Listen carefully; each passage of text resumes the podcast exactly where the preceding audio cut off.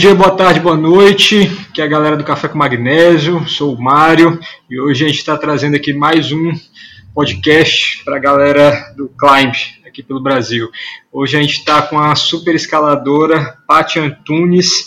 A Paty que tá aí faz parte da, da seleção brasileira de escalada, já tem uma trajetória bem longa nesse esporte né? Também curte bastante, tanto o outdoor quanto o indoor, é, multitask aí nesse, nesse campo.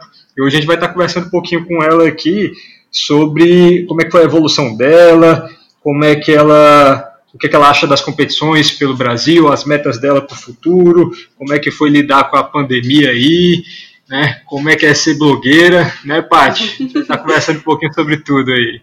É Paty, prazer estar te recebendo, viu? Eu que agradeço, Mário. Muito obrigada mesmo por ter, ter, me dado essa oportunidade. É o meu primeiro podcast da vida. Aliás, minto, mentira, mentira. Já participei de um com Daniel Otoni, aqui de Belo Horizonte, que é do Jornal Tempo. E é muito legal essa ideia de podcast, né? Porque é uma coisa que a gente começou a ficar esquecida, essa coisa de rádio, né? E aí, de repente, voltou assim nesse formato super bacana. Tô, tô achando muito legal. E aí, Paty, o que é que tu tá achando do podcast pra escalada?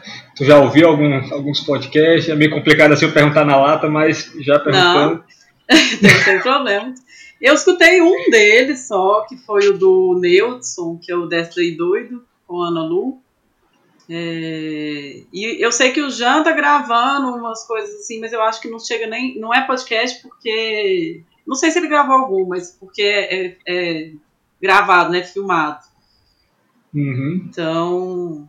Mas eu acho super legal e, e tô, eu acho que é isso. Agora estão abrindo esses espaços, né? Acaba que na crise a gente se reinventa aí com coisas novas. E eu acho que o podcast é uma delas. Igual as lives é. também, né? É, live bombou, né? Live Nossa, na, da pandemia feito. foi. a gente vai conversar sobre isso já já, é. já já. Pronto. E Paty, é, para a gente dar início aqui, queria te perguntar como é que foi que tu iniciou na escalada, com quantos anos, se tu já tinha algum background esportivo, se já praticava algum outro esporte, né? uhum. como é que foi esse início?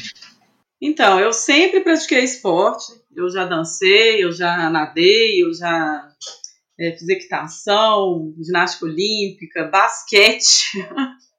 Eu com 1,57m fiz basquete, você imagina, né?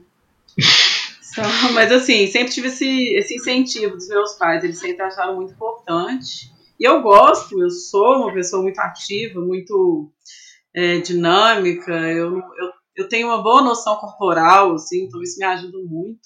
É claro que eu sou muito desastrada para algumas coisas, mas eu acho que no esporte eu me dou bem. E a escalada, eu acho que ela me conquistou, eu acho não, né? Ela me conquistou muito, principalmente pela possibilidade da vida outdoor, que era uma coisa que eu não conhecia. É, eu comecei tarde, eu comecei, eu já tinha 22 para 23, hoje eu tô com 34. É, eu, eu fui escalar na Rocas com uma amiga, a Rocas é o ginásio onde eu treino, né, do, do uhum. Jean. É, foi, foi uma amiga minha de infância que me levou, e, e ela, quando ela me levou, ela falou assim: Pato, você tem que ir nesse negócio, porque tudo a ver, eu acho que né, é, é só cara isso. Acho que você vai gostar. E ela acertou em cheio. porque realmente eu fiquei lá e fiz amigos e fui conhecendo a galera, fui conhecendo esporte. E o que foi legal, assim, é que me abriu é, um, para um universo muito diferente do que eu já estava do que eu estava habituada, né? Eu nunca fui pro, tinha ido para o mato, nunca tinha acampado na vida. Então a escalada ela me trouxe essa, me abriu essa, esse leque e eu fiquei muito vislumbrada, assim. Eu acho que quando é, eu percebi, eu já estava muito mergulhada, sabe, no esquema. E Entendi. Eu fiz uma viagem em 2009 que eu acho que foi é, decisiva, porque quando eu fui para essa viagem foi logo que eu voltei da Austrália. Eu já tinha, eu fiz intercâmbio na Austrália, fiquei cinco meses lá.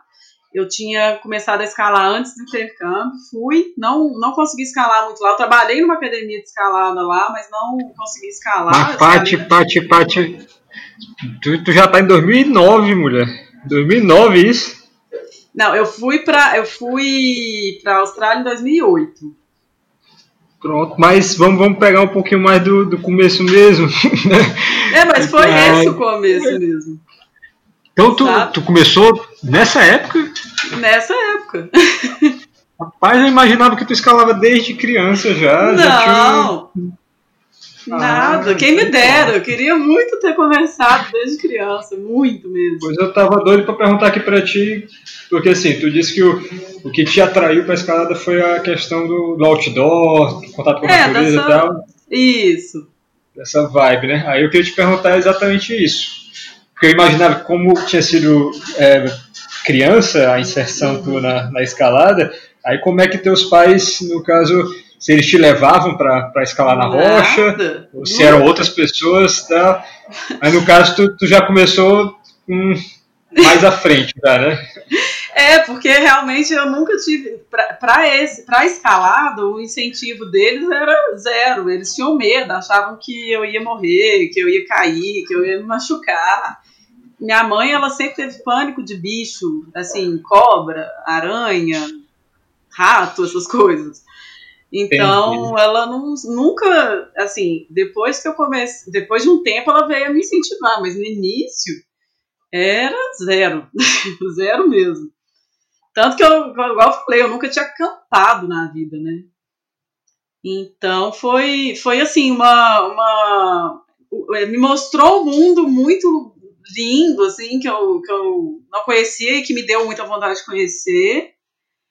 E, e puxa, é tipo assim, eu acho que a escalada ela te mostra também uma coisa que está muito interno, né? Que, que às vezes a gente não consegue enxergar, que é a própria questão da, da força, da, de enfrentar os medos, de, de assumir os riscos e, e enfrentar mesmo e encarar de frente as coisas, sabe?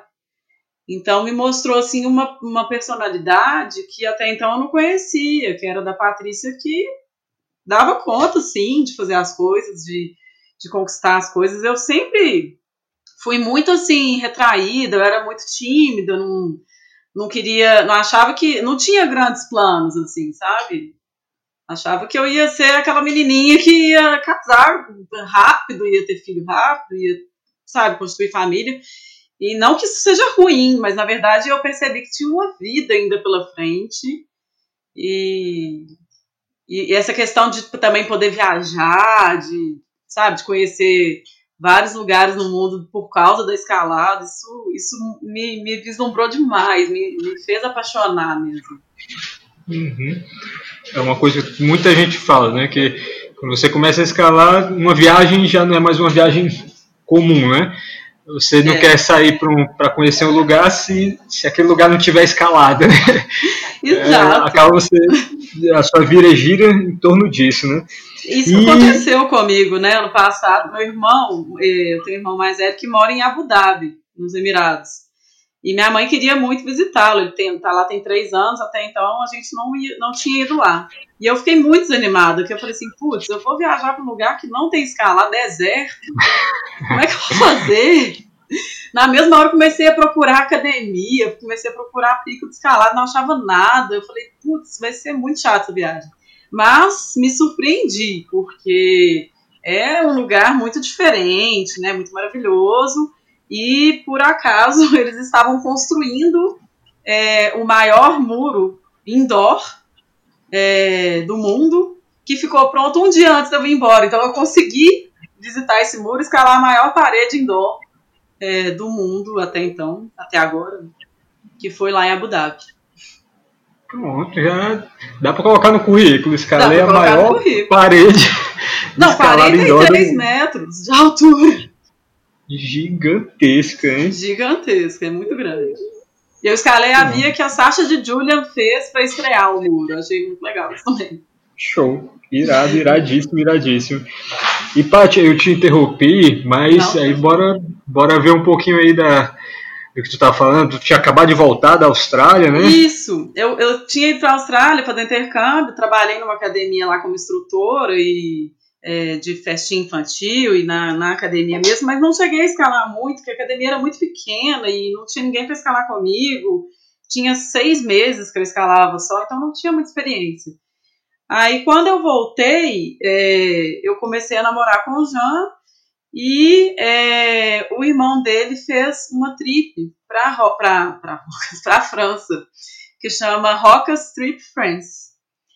E essa trip foi a trip que mudou minha vida, assim, foi, eu nunca vou esquecer, melhor trip escalada do mundo. E você imagina uma pessoa que está começando a escalar, conhecer é, Fontainebleau, conhecer Seuse, conhecer Verdon, os, os picos mais incríveis, assim, do, da Europa, sabe? Assim, claro, temos Espanha aí, que dizem que é maravilhoso, não conheço, tem Grécia, tem muita coisa ainda para conhecer, mas é que... A, a França, França é ali berço, coisa rapa, né? É, a França é o berço, né, da escalada, então foi muito divertido. Conheci Paris, que eu não conhecia ainda, que me apaixonei perdidamente, porque sabe? Mesmo sendo uma, uma, uma, cidade grande, é muito maravilhoso e tem muita cultura de escalada também. Então foi muito é, é, game changing, assim mesmo, essa viagem, sabe? E depois, desde então, nunca mais eu parei. Foi um negócio de louco, assim. E aí eu comecei a competir, na verdade, foi com mais ou menos seis meses que, quando eu voltei, né, para o Brasil, tinha mais ou menos seis meses, eu participei de um festival que teve aqui em Belo Horizonte, no amador. E foi o primeiro, sim, de boulder, e eu fiquei em segundo lugar. E aí eu falei assim, opa, peraí, gostei desse negócio. Quero mais. Esse, é, não é só a rocha, a escalada tem mil vertentes. Então, é, comecei a, a, participar de festivais. Na época não tinha ainda muita organização no Campeonato Brasileiro, né? Era... Nessa época tu, tu já tinha quanto tempo de escalada? Então, é, foi em 2009, foi mais ou menos seis, sete meses quando eu fiz a minha primeira competição, que eu fiquei em segundo lugar. E, Entendi. E tinha até bastante menina, assim, foi bem legal. E só que as competições é, brasileiras mesmo, homologadas, tudo mais, tudo certinho, né, começou em 2014 com a, o nascimento da BE. E foi desde então eu comecei a participar, que foi quando eu fiquei em segundo lugar também que foi no Brasileiro de Boulder, que foi lá na, na UBT, em Brasília. E, e aí me empolgou ainda mais, né? Que eu falei, pô, eu acho que eu tô no caminho certo. Então, duas, duas, duas perguntinhas, assim. É, como é que tu se sentiu? Entrou no esporte com menos de um ano já, né, de, de prática, aí já foi pro campeonato e já tirou o segundo lugar. É. Como é que foi essa, essa sensação? Aí outra pergunta é, nessa época tu tinha começado a, a namorar com o Jean? Isso. Quando tu bem... foi pra França, né? É, foi, foi bem no início, assim, tinha mais ou menos uns quatro meses que a gente namorava. E ele foi. Mas ele se garantiu, hein? Começou a namorar, já levou pra França. Na verdade, ele foi sozinho antes de mim. Só que eu já tava com a ideia de ir nessa trip que o irmão dele tava fazendo. Quando ele resolveu ir mesmo, eu falei, ah, agora que eu vou mesmo, né? E eu encontrei com ele lá durante três, quatro dias só, porque ele foi numa uma trip dele, assim, entendeu? Uhum. Eu fui na outra trip que era com uma galerinha, foi muito divertido. Aí encontrei com ele antes da, da trip da Rocas mesmo começar, e depois a gente partiu para outros rumos e ele ficou, ele ficou a maior parte do tempo lá em Seuse mesmo.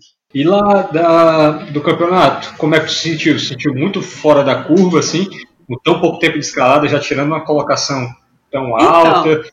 Achou é uma coisa normal? Verdade, é que na verdade era um festival, era um negócio muito descontraído, mas o fato de você ir bem, é, né, mesmo tendo outras meninas ali escalando já há mais tempo, tudo isso ali me, me incentivou, me mostrou um, um, caminho. E aí me deu vontade de continuar, sabe, de, de tentar mesmo, assim. Eu comecei a participar de mais é, festivais, na, igual falei, né, na época ainda tinha pouquíssimos campeonatos mesmo. É, depois de, sei lá, mais ou menos um ano, um ano e meio, que eu fui participar de um campeonato brasileiro que foi da, da abertura de temporada, que rolava lá no Rio de Janeiro, né, todo ano. E, e aí, nesse campeonato, teve, tiveram dois, na verdade. Um eu fiquei em segundo também, que é a Bibi, que ficou em primeiro, e no outro eu ganhei. Então, é, teve esse campeonato aí que foi da abertura de temporada também que eu ganhei, que na verdade eu nem contabilizo muito ele, porque como eu falei, as coisas ainda nem tinha campeonato todo ano certinho, sabe? Não tinha um calendário certinho igual temos agora. Então, mas isso, esse, esse início me motivou demais a, a encarar as competições como um estilo de vida também. Hoje em dia é uma profissão, né? Mas Entendi. A, até então era e, só Paty, é, Tu tinha algum, algum ídolo no esporte quando tu começou? Né, alguém que te inspirava? Tenho. Na verdade, eu tenho duas grandes atualmente que que eu me inspiro muito nelas, que é a primeira delas é a Anna Storr, que eu conheci uns, foi em 2017, se eu não me engano. Ela veio no Brasil com o Killian, né? Eles são austríacos. Uhum. E eu tive a oportunidade de conhecer eles lá na Serra de Cipó. E ela, assim, é a minha simpatia, ela é maravilhosa. Ela é uma pessoa muito humilde, muito carismática, escala lindamente. E na época ela ainda estava até competindo, e depois ela teve um problema na coluna e acabou que ela parou de competir, né?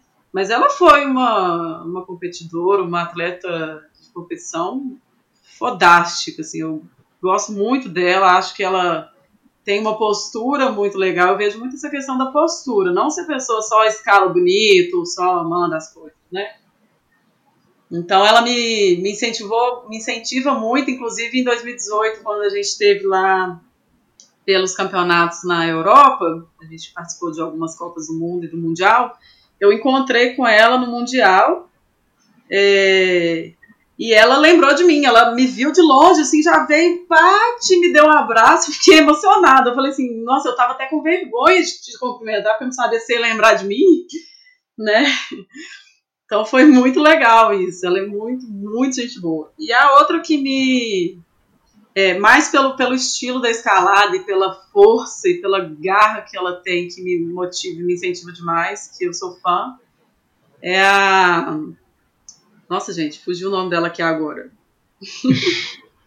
Calma, eu vou lembrar. Eu vou lembrar e já falo. Beleza, beleza. Mas é daqueles lados lá também. Esqueci o nome dela agora. É pra aquele lado?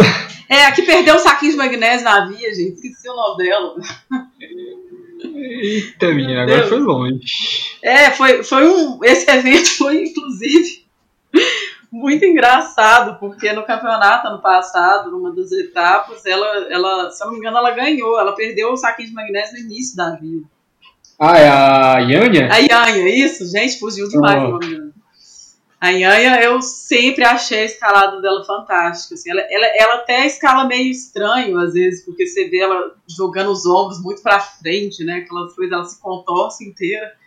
Mas eu acho isso muito é, legal. A pessoa sabe usar o corpo, a pessoa sabe. Uhum é, tem uma noção do corpo dela assim, incrível e uma determinação, uma garra que, nossa, eu vi ela escalando ao vivo, eu fiquei impressionado. impressionado.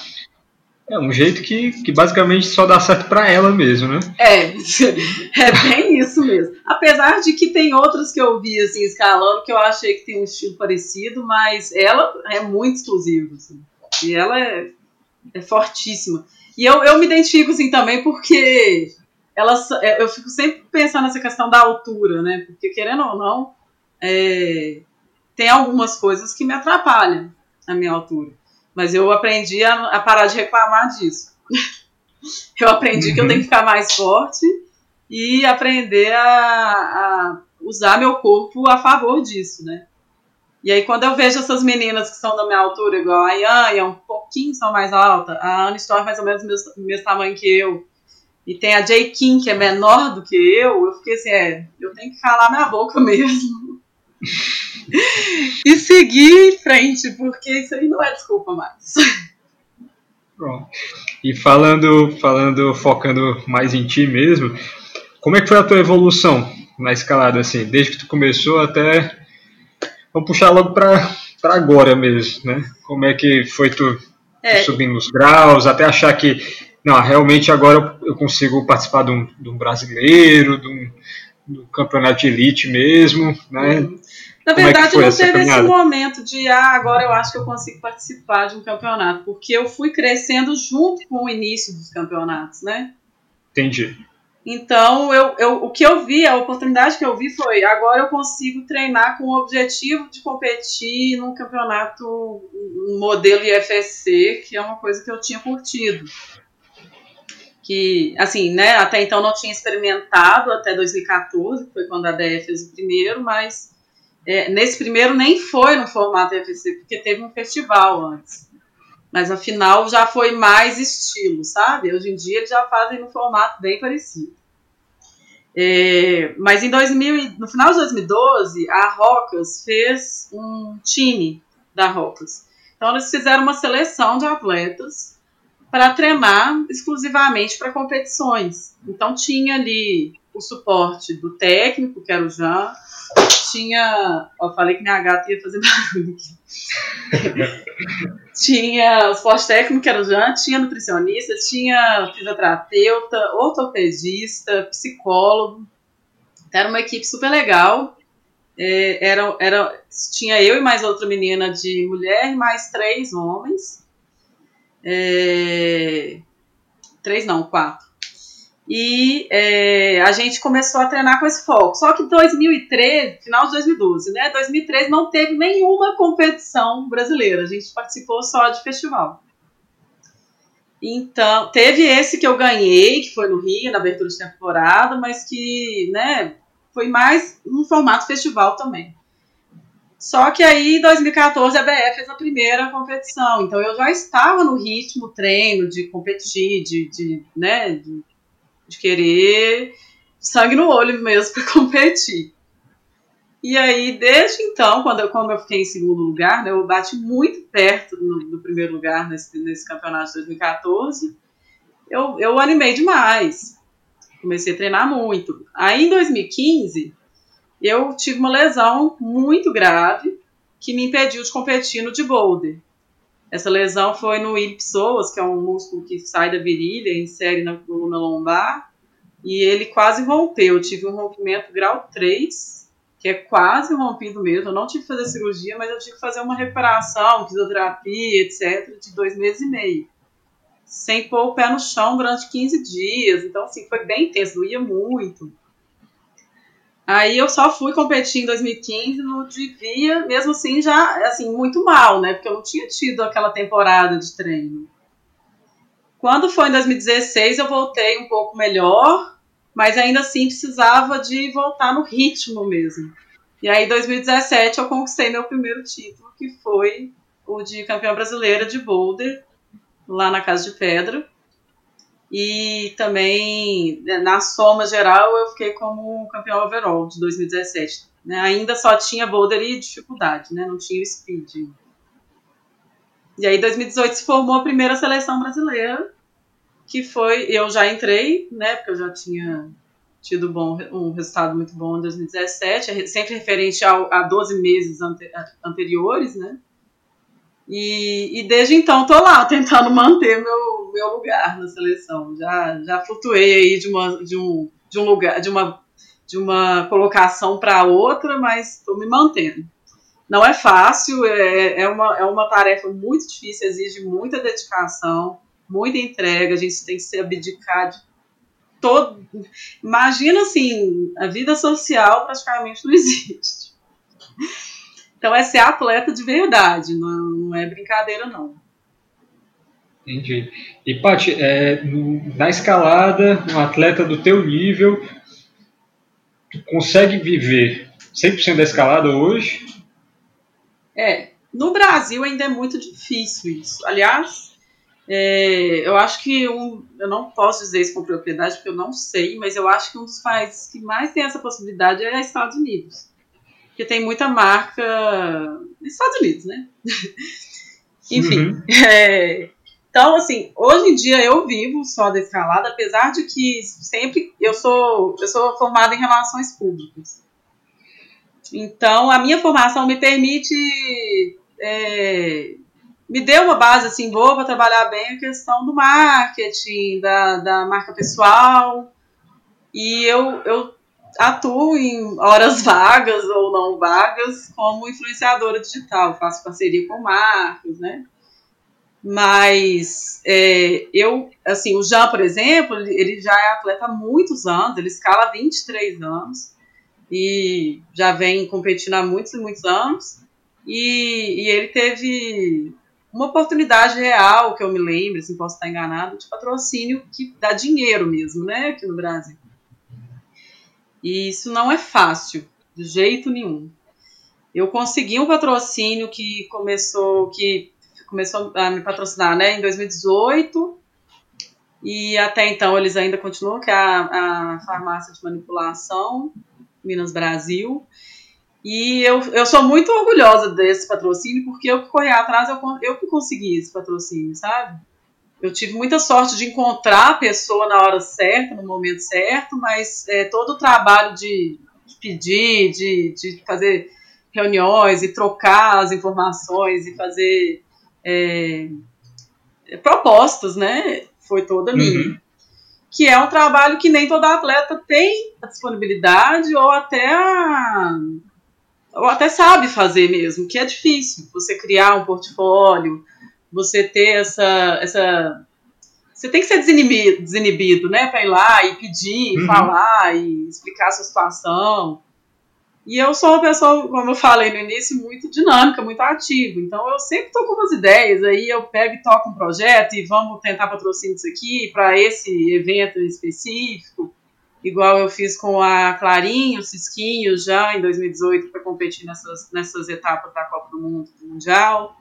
E a gente conseguiu arrecadar um, uma quantia para ajudar cada um, através de uma vaquinha né, virtual. Então é isso, a gente tem que correr atrás dessa forma, sabe? Não é fácil conseguir patrocínio, não. E agora eu tive um reconhecimento muito legal, que assim, na verdade, é, que esse foi realmente um reconhecimento que veio organicamente, não foi eu que corri atrás, que foi da fila, que está me patrocinando, a gente fez um contrato e está entrando com dinheiro, com, com, divulgação, com muita coisa legal. A gente gravou uma, uma campanha no início desse ano, antes de começar a pandemia. Então tem. As coisas vão acontecendo, sabe? Não tá parado, não, mas só que não é fácil. Não é uma, uma coisa, uma tarefa fácil conseguir patrocínio, não. É, eu imagino que, assim, quando tu fez a faculdade, eles, era o teu plano B, né? É, é porque na época eu ainda não, não conhecia a escalada, né? Fui conhecer depois. Uhum.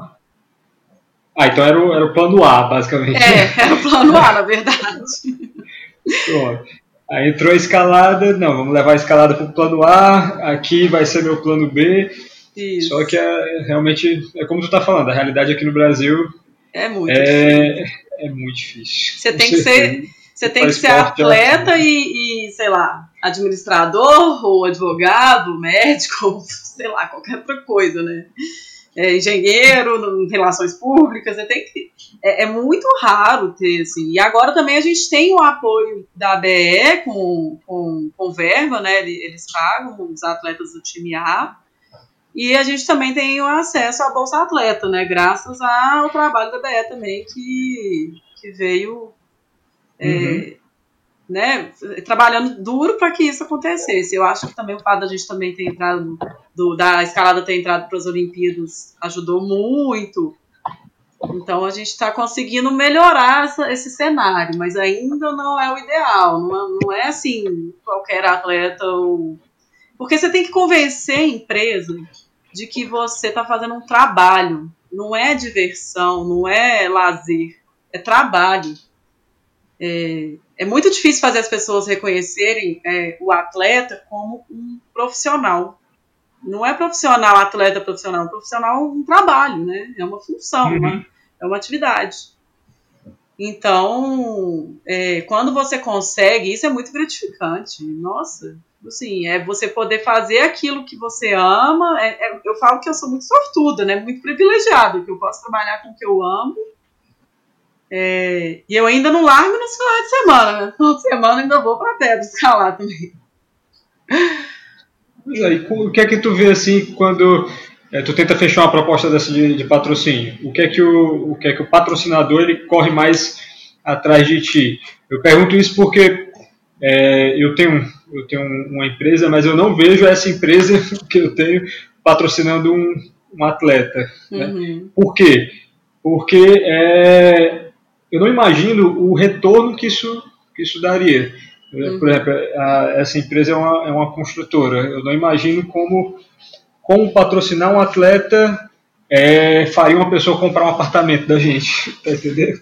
Olha, Aí é quando claro tu que... entra na mesa do cara, é. o, que é que, o que é que ele fala para ti assim? Rapaz, me prove, me prove que você consegue aumentar minhas vendas em tanto por cento. Que, como é que é a é conversa? Que, na verdade, a conversa não é muito por aí. Você tem que pensar no, no investimento, é marketing, mas é um, um marketing diferente, né? Você não está fazendo um marketing direto para a venda você está apoiando uma causa, você está apoiando um profissional que está ali se esforçando muito e dando sangue, dando suor, se abdicando para poder trazer um título. E pelo menos assim, com a, com a Minas Brasil, por exemplo, eles, eles valorizam muito isso, né? Claro que tem muito mais a ver, eles fazem suplementos para atletas e tal. Também não pode ser um uhum. negócio totalmente no sense, né? É, mas tem muito isso. A empresa ela pede marketing. Então, por isso que eu falo, se o atleta não tiver uma boa atuação, hoje em dia é internet, né? Hoje em dia é rede social. Então, se o atleta ele não tiver uma boa atuação em redes sociais, em mídia, não dá. É, realmente, para a empresa não, não vale a pena. Então, como eu falo, para mim fica um pouco mais é, tranquilo isso, porque eu estudei isso, eu acho que eu, eu, tenho isso muito em mim também, eu nasci com isso, um soft skill aí, que é de ser comunicadora nata, né? E aí eu faço contato com, por exemplo, com o jornal, o, o, esse cara do jornal que fez o podcast comigo, eu tô sempre em contato com ele, mandando para ele notinha, ó, eu vou fazer isso, quem tá apoiando é fulano, vou fazer aquilo, meu, meu patrocinador é ciclano. É, vou na rádio e peço para eles fazerem alguma coisa. Você tem que trabalhar em cima disso. Então, assim, as empresas elas querem um retorno de marketing, de imagem. E para uma empresa apoiar ou patrocinar, patrocinar, né? Porque é diferente apoio de patrocínio. Patrocínio é dinheiro. Uhum. E o atleta ele precisa do dinheiro porque ele precisa pagar a competição, ele precisa pagar a passagem, ele precisa pagar a hospedagem, a alimentação, o médico, o nutricionista, o fisioterapeuta é uma vida normal, precisa pagar as contas. Por isso que eu falo, é bem legal a gente diferenciar isso, porque muitas empresas querem dar produtos. Mas uhum. nem sempre esse produto vai ser possível de eu usar ele para pagar uma passagem aérea, por exemplo, né? Então, vamos supor, se o construtora quiser me dar um apartamento. Aí, aí... É, é muito diferente, porque eu vou ter onde morar, entendeu? Uhum. Já pago uma conta cara. Mas, enfim, é, é meio. É essa troca, entendeu? É, poxa, eu tô te dando isso aqui, eu tô te dando esse valor, esse salário, eu tenho que te dar um retorno. E aí, uma coisa que eu faço que até é um pouco. Um, não, posso dizer que é o pulo do gato, não, mas é um pouco, assim, que é pedir um bônus por pódio. O que, que acontece? Toda vez que eu subo no pódio, eu mostro mais a marca da, da pessoa, da empresa né? Porque eu estou ali no destaque, estão tirando foto minha, essa foto vai aparecer nesse site, nesse site, nessa, nesse Instagram, hum, vai entendi, aparecer na entendi. rádio, no jornal, e isso gera mídia, gera marketing. Pô, aquela empresa apoia atleta, e isso é muito legal, porque apoiar atleta é uma ação do bem, vamos dizer assim, né? É uma. Uhum. É, você está apoiando um cara que está ali se dedicando 100% a trazer uma medalha, um título para o Brasil, pro, pro, pra, ou para o seu estado, enfim. E aí, quando tem essa, esse retorno, né, essa, esse retorno financeiro do pódio, te estimula mais. Então eu sempre peço, olha, é, o meu, meu filme mensal é X, mas se eu subir no pódio no primeiro lugar, eu ganho X mais um. se eu subir no segundo lugar X mais meio, né? Vai diminuindo um pouco. Porque também tem que ter essa recompensa. E isso também me estimula a querer buscar pelo primeiro lugar, com certeza. Pronto, a gente já tem o tema, o tema de, desse episódio. é o marketing Dicas pessoal para... escalada. Dicas para conseguir um botão assim. Uhum. Eu imagino que é, o que, como tu falou, né? Tu, tu tem um know-how, tu estudou isso, né? É, tu tem essa. Tu é, tu é, mais extrovertida, né? É, eu fui criando um know-how, na verdade. É, foi uma coisa isso. que eu fui aprendendo. Exatamente. Que é agora tu, tá, tu já tá na condição de, de repassar isso é, já, né? Exatamente. Ah, só que muita gente, o cara se mata treinando, tá é. lá na rocha, tá na, numa competição, tá não sei o que, não sei o que. É, ele nunca cultivou isso. Né? É. Então, mas aí ele precisa disso para poder se manter fazendo o que ele gosta. É. Ele vai ter que dar um jeito aí de, de, de, de aprender e é com a um parte retorno. que ele vai aprender. É igual eu falo assim, ah, vou. Eu, eu tenho poucas coisas na rocha, igual eu te falei nas nossas conversas anteriores, porque eu me dedico 100% aos campeonatos. Uhum. É, não que eu não goste, não que eu não queira, eu quero muito, mas não sobra tempo nem energia, né? Mas vamos supor, ah, parei de competir, eu não vou deixar de escalar, eu não vou parar de escalar, e eu sim vou continuar buscando patrocínio para esses feitos. E eu acho que esse momento, né, que, tá que, eu, que eu tenho trazido aí essa questão da mulher na escalada, é uma, é uma proposta muito legal, porque na verdade a gente precisa de visibilidade. Por que, uhum. que o vôlei e o futebol podem ter e a escalada não, entendeu? Eu sempre falo, eu acho muito injusto a, a, o valor do salário do jogador de futebol. Porque, assim, é absurdo. Inclusive em comparação com o valor do salário da Marta, né, que é do futebol feminino. Então, assim, é, as, as, marcas, elas, elas enxergam essas coisas. E tem as marcas que são específicas desse segmento. Aí vamos falar de esporte, de nutrição, é, de bem-estar, de de saúde, enfim. É, nem sempre qualquer marca vai ser possível você fazer um, um contrato de patrocínio, realmente.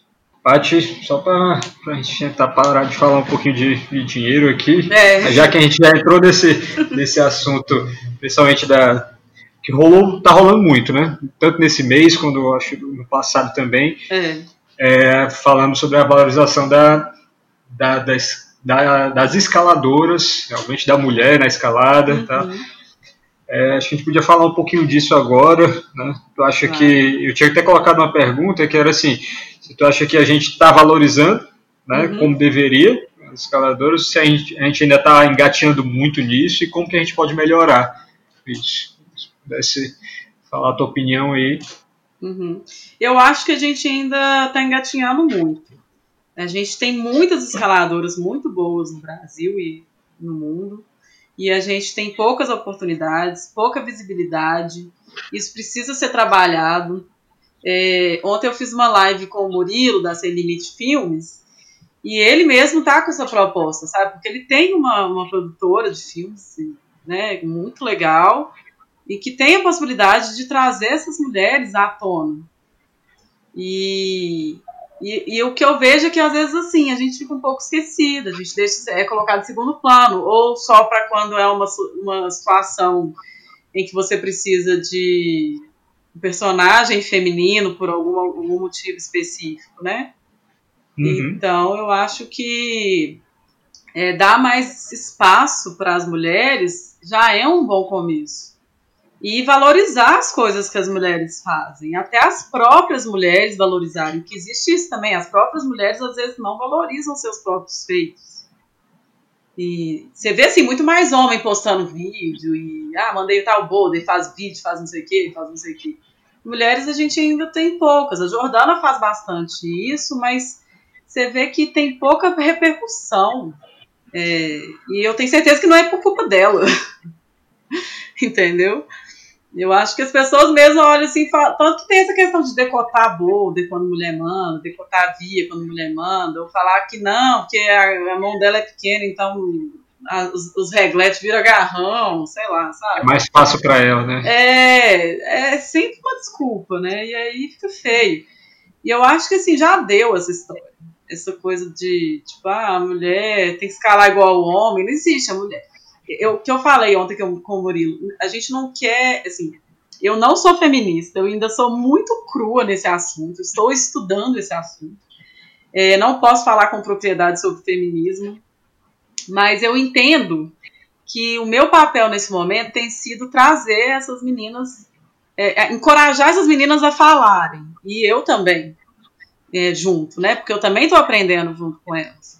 É, mas o meu papel agora talvez seja o empoderamento e não o feminismo militante, porque eu não, é, não acho que seja meu perfil. É, super respeito, acho que tem que ter, mas não é meu, meu perfil nesse momento, né? Como eu falei, estou estudando isso ainda. Mas eu acho que existe uma falta de equidade, nem a igualdade, porque nós não somos homens. O corpo da mulher é diferente, a cabeça da mulher é diferente, o jeito de agir da mulher é diferente. A gente não quer ser igual. A gente quer é, é equidade, é ter nosso espaço, é, é que esses espaços que já são nossos não sejam cerceados mais, entendeu? A gente está aqui para fazer acontecer mesmo. E não é, ah, a mulher não pode escalar via discordada porque não dá conta, fazer é, dupla feminina não, não vai dar certo, é, e as mulheres escalar na rocha, fazer boda, não, ah, vai cair, vai machucar. Gente, não, pelo amor de Deus.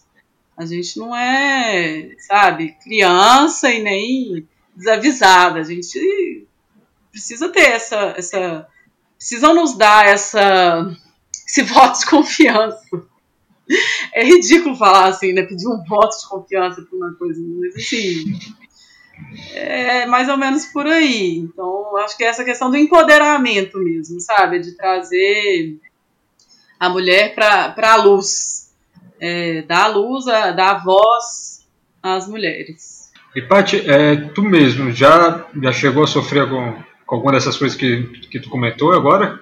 Já. É, até no início da pandemia, eu fiz uma live com uma amiga minha que foi quem me levou para escalar a primeira vez e depois parou de escalar. Que ela é cantora e atriz. E ela tem um CD, um álbum autoral que fala muito sobre o feminismo. E a gente foi fazer uma live junto, a gente queria falar um pouco sobre isso. E aí ela, eu falei com ela assim, pô, Juju, mas eu acho que eu nunca passei por machismo no esporte, não. É super tranquilo, escalada, a gente super bem aceita e tal. E aí ela falou assim, Paty, presta atenção. Você, nós todos fomos criados numa sociedade masculina, é, machista, né? E às vezes as coisas acontecem e a gente não percebe. Então começa a prestar atenção ou tenta lembrar das situações que você já passou porque de repente você vai lembrar de alguma situação, sim, eu tenho certeza que deve ter acontecido, porque a sociedade é machista em todos os ambientes, não só na escalada. E aí eu comecei a lembrar de algumas situações e sim, passei. Por exemplo, vou dar um exemplo muito claro que, assim, como eu falei ontem com o Murilo, eu não, nunca passei por um, uma situação violenta, graças a Deus. Eu nunca fui agredida, né? E nem nem, nem fisicamente, nem com palavras de baixo calão, né? Que isso aí eu acho que já é um pouco assim, acontece, a gente sabe que acontece, mas eu não, eu, eu sou, eu falo que eu sou baixinha e muito atrevida. eu não levo desaforo pra casa, não. Então acho que eu bateria de frente, apesar de que hoje em dia eu tô tentando mudar isso. Mas, por exemplo, já aconteceu de, de eu estar tá ajudando já na Rocas, que ele é root setter também, né? E eu fui carregar uma caixa de agarra. E é pesado. Caixa de agarra é pesado. Quem já carregou caixa de agarra sabe. E aí essa, esse sujeito chegou para mim e falou assim, ó, oh, Paty, você não precisa ser forte o tempo todo, não. Você pode ser mulher de vez em quando. E eu fiquei assim, meu Deus, sabe, por que isso? Pra quê? E aí outras ocasiões que eu já escutei, escala igual homem, para de mulherzice, é, sabe? Ou então, não, não entra nessa via não, porque ela é muito bruta, ela é muito, nossa, é muito masculina. Então, e aí quando eu comecei a pensar nessas coisas, que minha amiga conversando comigo, claro que ela me falou várias coisas assim que me fizeram despertar para isso, que eu falei assim, nossa, Eu nunca tinha pensado, prestado atenção. E o outro lado disso também é quando nós, mulheres, somos machistas com outras mulheres, né? Que eu mesma já tive isso também. É, é eu acredito que hoje em dia eu já esteja curada disso, graças a Deus. Eu acho que nunca mais eu, eu, eu passei por isso, mas já teve situação de olhar uma menina escalando no ginásio com um short muito curto e achar que ela estava querendo aparecer. Isso há muitos anos atrás, logo que eu comecei a escalar. E hoje em dia eu tenho vergonha disso, que eu falo, gente, que absurdo, sabe? A pessoa tem que poder usar o que ela quiser. E se ela tá confortável daquele jeito, ok, tá tudo certo, é, né? Eu não tenho nada a ver com isso e e isso não tem nada a ver com estar aparecendo ou querendo chamar atenção ou, ou é, provocando alguém, não tem nada a ver. A outra coisa é corpo. Ah, essa menina é muito gordinha, ela não vai dar conta, esse cara é muito pesado, sabe? Pra que isso, né? Eu acho que a escalada é um universo tão amplo. A gente vê pessoas deficientes escalando. É, por que, que a gente tem essa mentalidade tão primária, né? É muito muito bizarro. É, o que a gente está tá muito na mídia agora, né? É, principalmente nos Estados Unidos, é a questão do, do preconceito, né? Racial. Principalmente com isso, racial, né? Uhum. Isso daí tá, tá jogado assim no ventilador de uma forma né, é. que a gente vê, é, chega a ser até um pouco perseguição mesmo. Por, eu vi outra, outra, um podcast também, né, de um, um podcast muito bom, por sinal, que ele viu um vídeo de um escalador muito famoso, de muito, muito tempo atrás, um vídeo antigão, hum. que ele fala ah, uma palavra lá que é bastante pejorativa né, para eles, né, uhum. é, racialmente. Uhum. E ele, pronto, aí criou um, um, um caso imenso em cima disso, e, então, basicamente, é uma, virou uma perseguição em cima desse, desse escalador. Não estou dizendo nem que está certo nem que está errado. Uhum. Mas é, acho que aqui no, no, Brasil pode não aparentar ter tanto isso, né? um preconceito talvez racial. Mas de gênero né? e, e principalmente é, de tempo de escalada, né? de experiência na escalada, aí é um, aí é um preconceito monstruoso. É. Né? Tanto que tem o nome da raça, né? É. A pessoa mais antiga, né, quando vê uma mais nova, ele já dá o nome da raça, é a raça do mulambo, né? o mulambo tem que fazer isso, tem que fazer aquilo. E como tu falou, tá, tá escalando ali, é, é um homem, é, seja o que for, se tá, se tá escalando de um jeito né, que, que para essa pessoa é, não é o correto, né? A já fala, ah, tá escalando que nem uma mulherzinha, ah, tá escalando é... que nem isso, que nem aquilo. É que Realmente, o ser humano é, tem eu... mania de colocar rótulo nas coisas, né? Exatamente. O ser humano gosta de taxar. É. E a escalada, né? A escalada, a, o cerne do, do nosso esporte é, é, é taxar, né? É. E o, o, pior, o pior, que o nosso esporte é você taxa uma coisa de uma forma totalmente abstrata, que é a forma que, como você se sente na rocha. É. Né? É Aí eu coisa senti, grau, senti que essa via, pois é. É muito subjetivo. Eu senti é, que é, esse assim, grau é, é isso, sugestão, que é aquilo. Né? Uhum. Aí a pessoa já.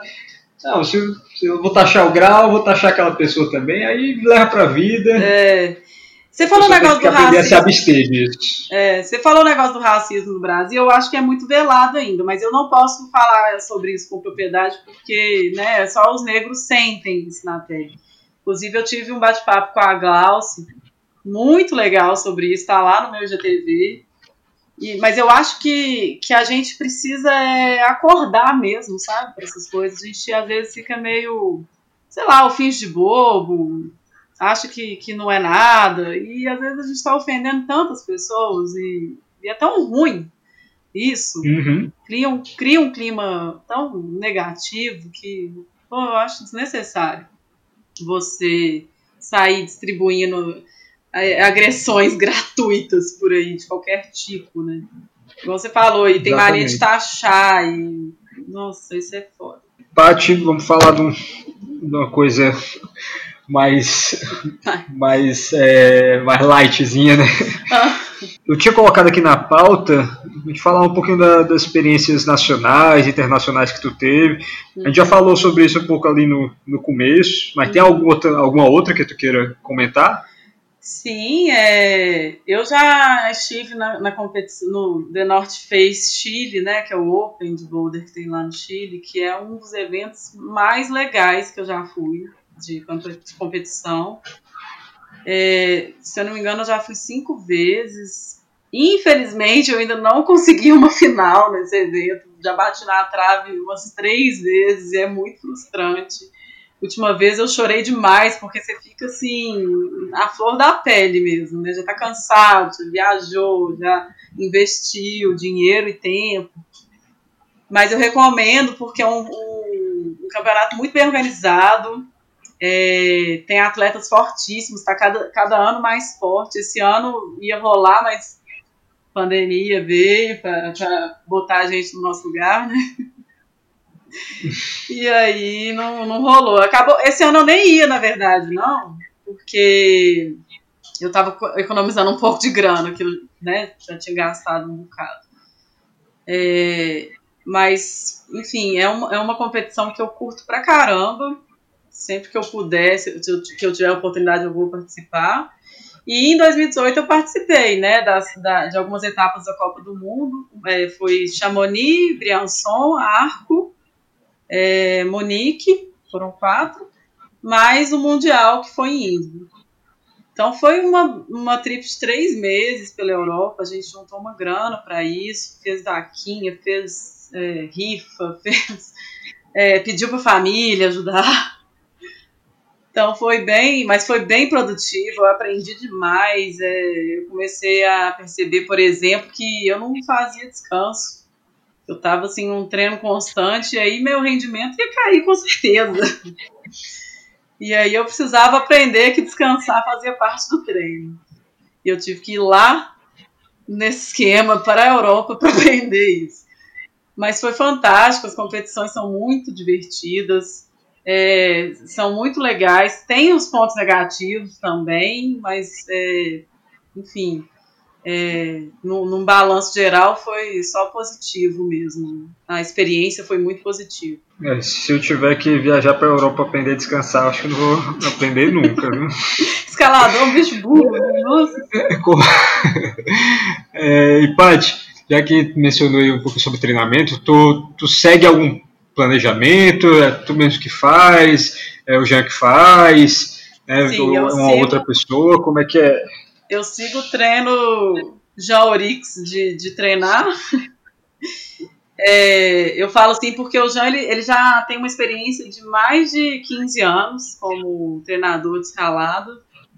É, e ele treina também o Cisquinho, treina a Clarinha, treina a, a nossa mais nova futura campeã brasileira, que é a Laura, a Laura Timo que também nada, que é nadadora há muitos anos, ela é sinistra. E, e treina outras pessoas também que nem competem, mas assim, ele que prepara toda a parte do treino de escalada, né? E aí eu faço um treino também com o preparador físico, que aí é o treino de força, de, né, de explosão, que aí entra mais o preparo físico mesmo e para prevenir lesão, né? E aí meu treino ele é baseado na, na, na próxima competição. Então eu estava assim muito focada no início desse ano. Eu comecei a treinar em dezembro de 2019. Então eu estava até rolar a pandemia, eu estava treinando focadíssima pro primeiro campeonato que era de boulder, que foi que era para ter sido em abril e não rolou, né? Então agora só Deus sabe. Temos uma agenda provisória, mas ainda não, foi, não tem como confirmar. Né? Uhum. Mas aí tu já, já tá treinando, já voltou a treinar 100%? Não, tô em casa, fazendo os treinos funcionais em casa, eu tenho finger, então eu faço finger. E eu tô tentando convencer o Jean a fazer um, um, campus aqui, pelo menos. Porque na minha casa até cabe, eu moro em apartamento, mas até cabe um, um muro, sabe? Mas eu fico sempre pensando assim, pô, mas vou fazer um muro, vou gastar uma grana, não sei. E a casa da minha mãe, então eu não sei se, se daria certo. Por enquanto eu vou tentar me contentar aqui com o Finger e o futuro campus. Vocês moram bem perto da, da academia? É 10 minutos, 15 minutos no máximo. E como é que está aí a questão da, da pandemia? Tem previsão de, de voltar às atividades? Não? Era para ter voltado semana passada, né? Só que aí começou a entrar na, na zona vermelha e é, retrocedeu. Então agora está novamente no, no esquema, não está tudo fechado. Só supermercado, só essencial que está aberto. A gente acha que daqui a 15 dias deve abrir, mas não tem como confirmar. O negócio é, é que os ginásios eles estão é, na, na, ordem assim, de, de quem pode abrir muito lá na frente, né? Então, provavelmente só em setembro, se assim, então agosto, setembro, não sei. Dá um certo desespero quando você pensa assim. Eu tô tentando não pensar nisso. Pois é, tá. Alguns lugares já voltaram, né? Aqui, é. eu tô falando aqui do, do Ceará, aqui uhum. em Fortaleza. Aqui já voltou, né? Mas como é que tá a questão dos leitos? Porque aqui tá esgotado. Não, aqui tá. Já foram, foram feitos mais leitos, tem leitos, leitos vagos, ah, mas então. assim, aqui a gente entrou no lockdown, é, um lockdown total mesmo. É, aqui não teve. Funcionava tudo. É. Né? O governador aqui do caso ele fez isso indo contra o resto, o resto do Brasil, né? ele uhum. obrigou a fazer isso. Tá certo. E parece que funcionou, né? E tá rolando. É, tá. é todo mundo fala de segunda onda e outras coisas aí, mas até agora tá é, tá, tá funcionando, tá dando eu certo. acho que eu, eu concordo com, com o prefeito daí, com o governo daí, porque assim, é, aqui a gente fez, não fez lockdown, só fez isolamento e agora tá tendo que fechar de novo. Então, eu não acho que seja eficiente, sabe? E realmente os leitos, eu, tô falando isso com, com uma certa certeza, porque a minha concunhada, né, a esposa do, do, do Ian, ela é médica. E ela tá diretamente é, com essas informações frescas. Assim. O irmão dela trabalha no SAMU é médico no SAMU. Então, assim, a gente está bem dentro dessas informações. E a informação que a gente tem é que o negócio tá feio demais. Não tem vaga no hospital do Unimed, pra você ter noção. Uhum. Nem, nem no, no Socorro, no, assim, tá, tá tudo fechado, tá tudo lotado. É, então eu acho que assim, nesse momento é muito difícil. Tem alguns picos de escalada que estão abrindo. A Serra do Cipó, ela abriu dia de semana, somente segunda a sexta. É, e até teve uma confusão ainda, a galera falando, ah, então abriu só para local. Eu achei um pouco viagem da galera, porque eles não falaram isso em momento nenhum. Eles só falaram que só estava aberto segunda a sexta. Então, quem puder ir segunda a sexta, faz segunda a sexta, né? Agora, infelizmente, é uma cidade muito pequena, não tem estrutura nenhuma, né?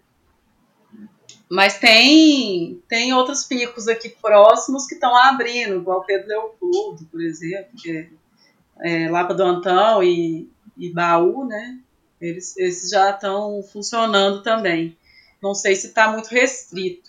Eu não fui ainda, eu não saí ainda para ir para a rocha, mesmo já tendo aberto, porque eu tô um pouco reticente, sabe? Uhum, tô entendendo. De todo mundo, né? Todo mundo é, tá, dá medo, né? Tá você vê uma galera.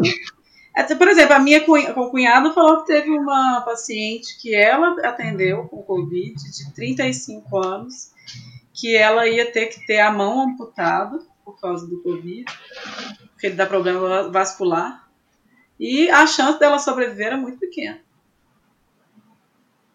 Então, sim, eu sinceramente, eu sou escaladora, eu não quero ter minha mão amputada. Simples assim. E, Paty, como é que se consolidou como blogueira na, na pandemia. Né? É, eu acho que essa pandemia abriu esse espaço pra gente, né? Tá? Então a galera meio. Assim, eu tô um pouco à toa, né? Porque eu tava treinando seis horas por dia. Aí agora.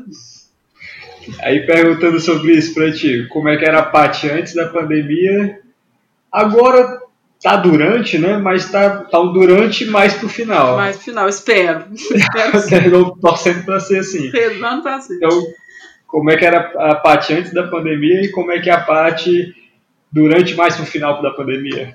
Olha, eu tava num ritmo muito louco. Pra você ter noção, eu acordava querendo dormir.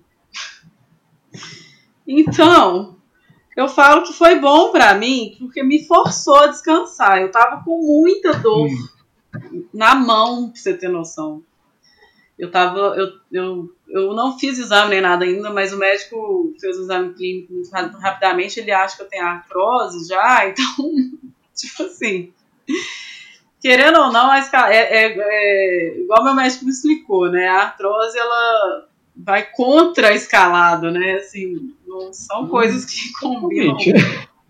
Então eu tava acordando com muita dor na mão, é, início de lesão no ombro, no bíceps. Então serviu para me dar um sossego e eu poder descansar e, e essas lesões ficarem um pouco mais brandas.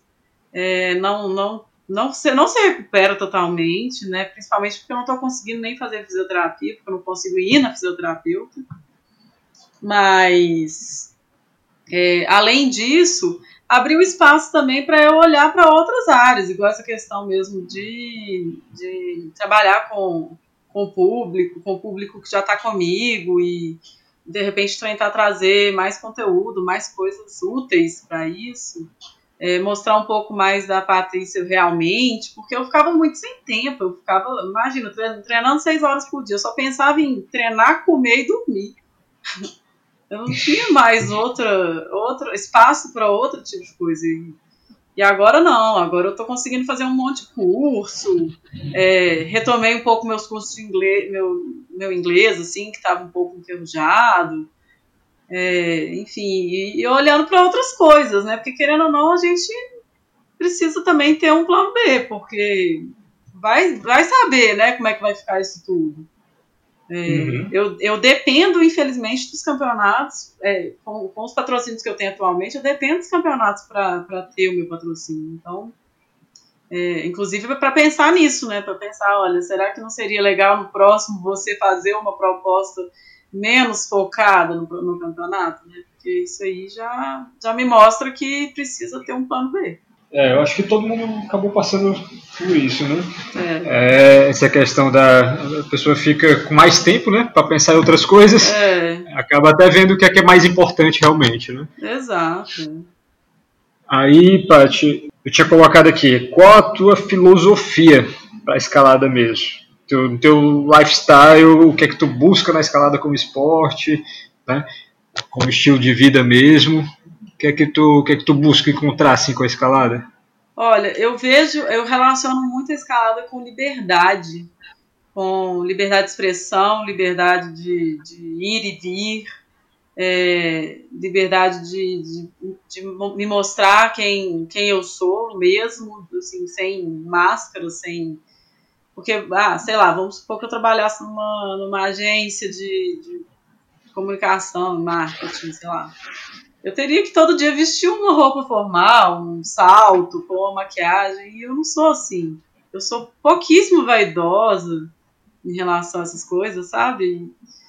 E, e, a escalada ela me mostra esse lado mais neutro mesmo, mais natural. Então eu busco isso, essa filosofia da uma vida mais simples, é, de um final de semana no meio do mato, eu não sou, eu sou uma pessoa totalmente do dia. Eu à noite, quando eu tô com sono, como diz um amigo meu, eu viro ameba. Então, assim, é realmente para mim a, a escalada ela veio agregar demais. Eu gosto muito do cheiro do mato, é, sabe, do cheiro de terra, de, de ficar com a mão toda suja, escalando o dia inteiro e levar o ranguinho lá e comer e ser feliz daquele jeito ali, levar meu cafezinho pra pedra, fazer o café na pedra. É, viajar pra caramba, adoro viajar, conhecer lugares novos. E claro, é, consequentemente, é, mandar os meus projetos e fazer as coisas que eu gosto né, na rocha. E é isso. Essa é a minha Mas isso daí, isso daí faz da, da rocha, do outdoor, mais interessante para ti do que o, o físico ali do, do indoor, da, daquela superação dos campeonatos?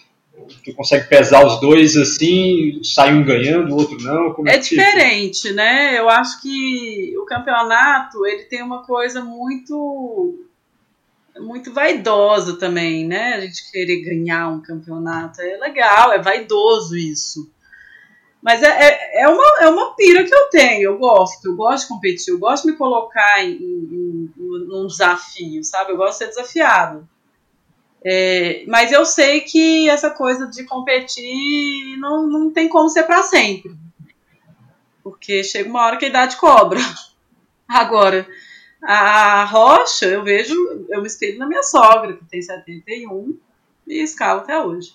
E não interessa se eu estou escalando um sexto grau ou um décimo grau, não interessa. O que importa é que eu esteja me divertindo ali, esteja num, num momento de, de paz, de, de prazer, né? De, de realização pessoal mesmo. É, eles, eles vieram aqui pro, pro Ceará, escalaram uhum. até em Tejuçuoca, que é um, um, dos picos iradíssimos que a gente tem aqui. Foi. É, infelizmente eu não, não cheguei a conhecer, mas um, um dos membros aqui do café conheceu, escalou junto com eles lá. Eles são demais. Gente finíssima, só disse coisas boas, é. coisas boas sobre eles. Não, e eles construíram o próprio carro para poder fazer essas viagens, sabe? Eles são, eles são essa cultura é eles assim, não tá nem incutida não, é, é eles. O que eu, o que eu vejo assim de, de ti, da Paty, é, principalmente agora, no começo da pandemia para cá, aí todo mundo ficou com mais tempo livre, eu, eu também fiquei com mais tempo livre. Comecei a notar mais algumas coisas ali na, nas redes sociais. É. Eu sempre fui me abstive mais assim de, de, redes sociais, mas na, na pandemia eu acho que não deu outra, todo jeito. mundo caiu mais, né? Você meio que ficava obrigado a fazer isso. Né? É. Aí o que eu percebi assim da, da Paty é que tu tenta levar isso para mais gente. Sim. Né? Esse, isso que tu sente na escalada, né, como, como estilo de vida, essa, da, dessa liberdade, né, desse empoderamento que tu falou também em relação uhum. às mulheres. Eu vi que, que tu demonstra muito isso ali. Né? É, muito, verdade. E eu acho que a, a, as pessoas que, que por acaso não te conhecem, que estão ouvindo esse, esse podcast aqui e estão te vendo, ouvindo falar sobre, sobre essas coisas, vê que isso daí não é da boca para fora só, né? Que tu não. fala com propriedade mesmo, né? É, uma coisa que eu prezo, assim, quando eu tô me, me comunicando com o meu público, é falar o que eu sinto, porque não adianta eu pegar e falar uma coisa por falar e ser outra coisa é aquilo ali, sabe? É, eu não tô assumindo um papel, eu não tô vestindo uma, um figurino. É a Patrícia daquele jeito. Então, não tem muito o que falar mais, nem que esconder. Show, Paty, show. Iradíssimo mesmo. Super, super parabéns por estar tá vivendo isso, né? Muito tem muita obrigada. gente que fica fica atrás da, da mesinha ali no trabalho, com medo de, de fazer alguma mudança, de com viver de da forma que. com medo de arriscar, né? E tu, tu tá vivendo isso, tá vivendo do jeito que quer mesmo, né? É, eu, eu escolhi isso, eu falei, e uma coisa que eu aprendi é, é vibrar energias positivas em relação a tudo, saúde, dinheiro, é, família, é, relacionamento, sentimentos, porque quando a gente fica assim, Ai, meu Deus, eu não. Nossa, mês que vem ferrou, não vou ter dinheiro para isso, não vou ter dinheiro isso. É, essa força do pensamento ela é muito grande, ela é muito real. E quando você fica vibrando essa energia negativa para a sua vida em qualquer área, as coisas vão realmente dar errado. É, não estou falando que ah, dá certo o tempo todo, não. Tem várias, desculpa a palavra, mas várias merdas que acontecem. Mas eu acho que a gente também tem que olhar o lado cheio do copo, sabe? Uhum. É, é, é, realmente parar de reclamar demais e começar a agradecer mais.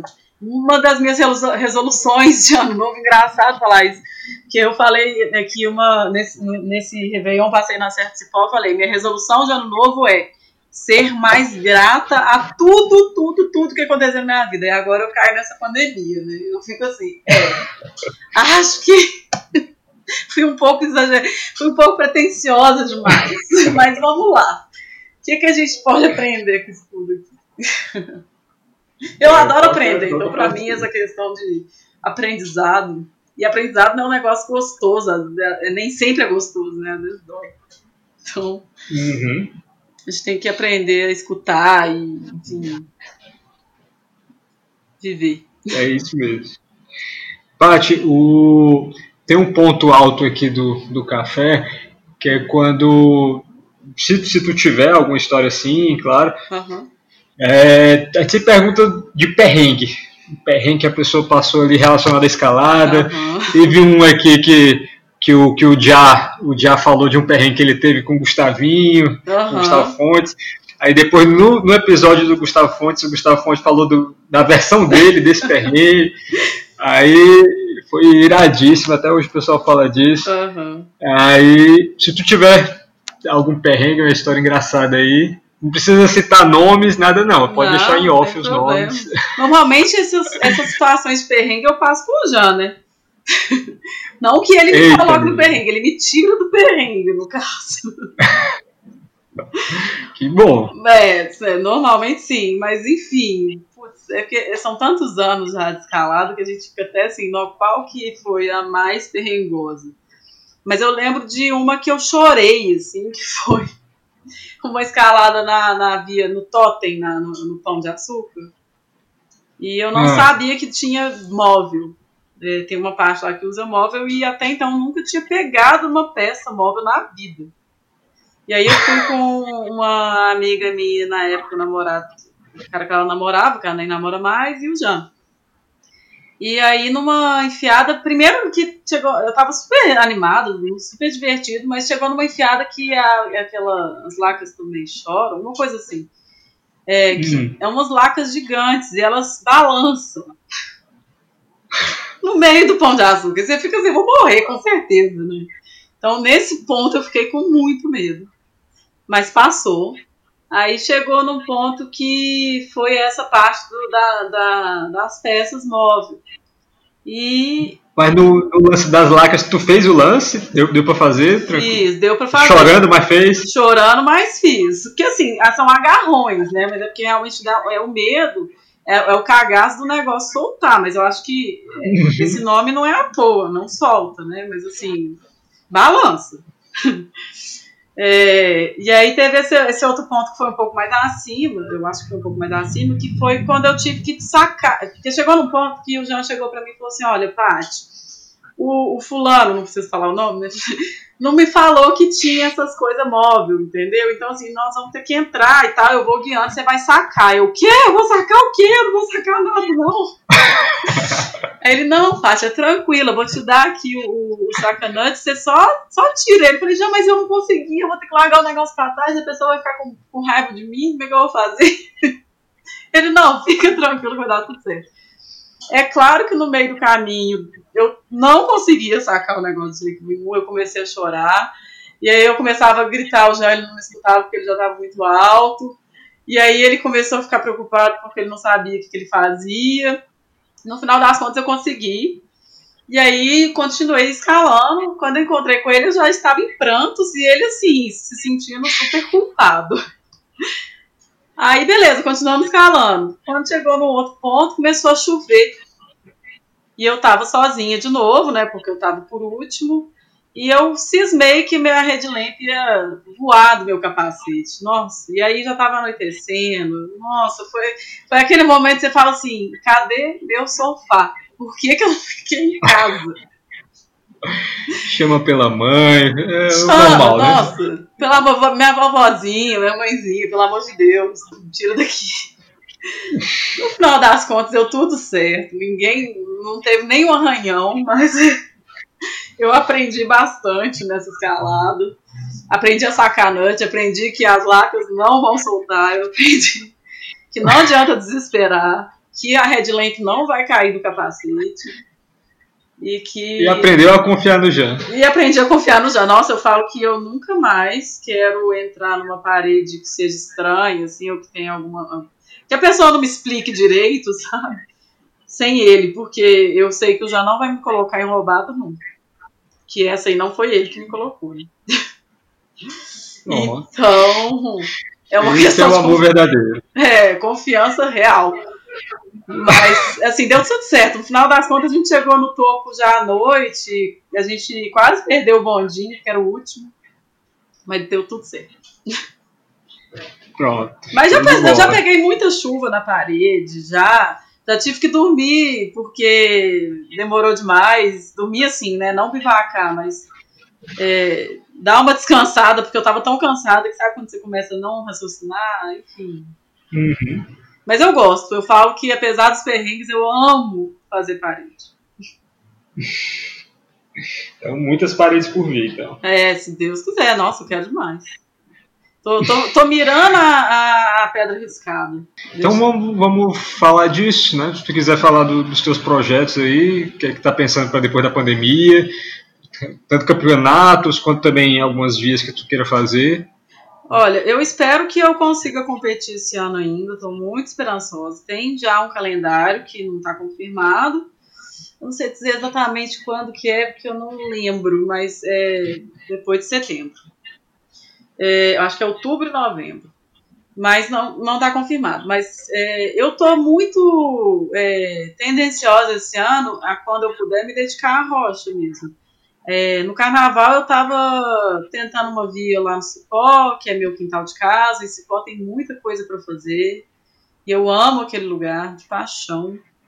É, foi onde eu comecei a escalar, então assim, tenho excelentes lembranças. E tem essa questão da riscada, eu quero muito fazer uma via que me desafie mais em questão de dificuldade mesmo, e, e até de de poder dormir no meio da parede, uma coisa que eu nunca fiz, eu tenho vontade de fazer. E tem um, um, um- pico escalado que eu quero conhecer, que é Rocklands. Não conheço ainda. Que aí já é totalmente diferente dessa escalada que eu tava falando, né? Que é Boulder. Mas, Boulder total, né? é, mas a galera fala que é a Meca, assim, é o lugar mais doido do mundo para escalador. Então eu quero muito conhecer. E, enfim, eu, na verdade, quando começou essa pandemia, eu me dei um desespero porque eu tava com uma passagem comprada pro Canadá. E aí não rolou. Eu ia passar um mês lá e ia tentar ir no Squamish. Mas como não rolou, eu tive que. Essa passagem tá comigo, eles, eles me, me garantiram ela até final do ano que vem. Então ainda tem essa possibilidade de ir pro Canadá para conhecer é, o Squamish. Mas vamos ver. Porque a- a- no momento, com o dólar no valor que tá, não tá dando para viajar para lugar nenhum. Mal, mal ali no acerto. É, O dólar tá, tá altíssimo. Mas essa passagem tá, tá intacta lá, né? Tá. Eles, Assim eles que voltar, eles dão, dão o quê? Dão um ano, né? Um ano Então, eles fizeram assim, eu podia pedir um reembolso total, porque como foram eles que cancelaram, mas aí eu falei, não, eu custei a comprar essa passagem, eu achei uma passagem muito barata, não vou devolver esse trem, vou pagar no, no perrengue, mas vou pagar. É, aí eu posso ir sem nenhum tipo de custo, nenhuma multa, nada, até fevereiro do ano que vem. Agora, se eu quiser ir depois de fevereiro, eu posso mudar o destino, ou é, eu posso ir em qualquer momento até dia 31 de dezembro do ano que vem, pagando somente a diferença de tarifa. Então eu pretendo tentar ir até fevereiro para não pagar absolutamente nada. Mas vamos ver como é que vai ser. Torcer, rolar. É, eu tenho amigos que moram lá em Vancouver, que foi para onde eu comprei. Então, é, no momento que eu quiser ir, eles já estão de portas abertas lá esperando, né? E eles são escaladores e escalam um pouco na rocha porque não tem muita parceria. Então, eles estão loucos pra gente ir, na verdade. Aí lá no Canadá, quais são os picos que tu, pensa? Então, eu pensa conheço um pouco. É, eu sei que tem o Squamish, que eles, a galera fala que é o Yosemite no Canadá, né? Canadense. Claro que deve, devidas proporções, eu acredito, mas dizem que é muito legal. Tem boulder, tem via, tem tudo. É, e tem o Whistler também, que é que tem muito esporte de inverno, né? Mas não sei se daria para fazer as duas coisas na mesma temporada, porque a temporada para escalar lá no Canadá é no verão. Então, estou uhum. mais focada no squamish mesmo. Mas eu sei que tem muita coisa, só não sei te dizer exatamente o que. Mas eu sou dessas que eu não fico muito preocupado com isso, não. Eu tô, tô tropando qualquer parada. Show. Falou que é pedra. Tá, que a gente quer, principalmente nessa época, né? O que a gente quer é subir. É, exatamente. Sabe pra onde, mas a gente quer escalar. Exatamente. E, Paty, a gente tá.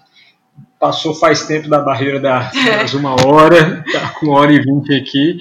Uhum. Aí a gente agradece demais o tempinho que, que, que disponibilizou aqui para a gente ter essa conversa. O que a gente sempre quer com, com Café com Magnésio é mostrar um pouquinho da, dos atores da escalada brasileira, né? Uhum. Que, querendo ou não, a gente conhece mais de, da, do pessoal lá de fora, de outros países, do que da galera que, que é. faz, né, da, faz acontecer aqui no Brasil. É né? verdade. Né?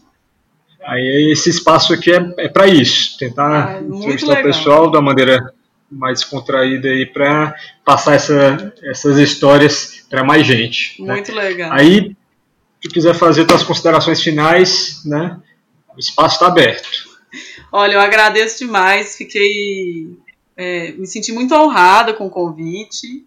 É muito legal poder participar desse movimento que está rolando aí da escalada no Brasil, fazer parte dessa história e estar agregando aí com um pouquinho da minha história também. E, bom, eu espero que estejam todos bem e vamos lá, gente, que vai dar tudo certo. Logo mais estaremos, logo menos eu espero, estaremos escalando é, outdoor e indoor também, né? Porque até indoor tá difícil agora. Mas é isso, muito obrigada por tudo, estou à disposição, estou aqui para aprender, para trocar ideia, para contribuir, para colaborar. E Precisando, só dá um toque. como é que a galera entra em contato contigo? O meio oficial mesmo é o Instagram? Normalmente eu, eu tô bem ligada no Instagram, mas se quiser pode me mandar um e-mail, que tem lá no Instagram também, qualquer coisa é Pat, Patrícia Antunes. Nossa, meu, meu e-mail é super difícil. Patrícia com dois As no meio, que é Patrícia Antunes, com dois S no final, arroba gmail.com. Ou pelo meu Instagram também, que eu tô sempre ligadona lá, pode me mandar. E agora eu tenho TikTok também, gente. Resolvi, Resolvi me jogar no TikTok, tô tentando fazer umas coisas lá também. Vamos que vamos. E, e aí, qual outra rede social tá, tá no momento agora? Não, por enquanto. Não, é só essas duas vezes, né? É, tem o LinkedIn, mas o LinkedIn é sério, não é coisa séria. Tá é, não dá pra prestar, não. Mas podem me chamar no Instagram, é arroba Pati Antunes. Pati com I, Antunes, é, dois S no final, Antunes.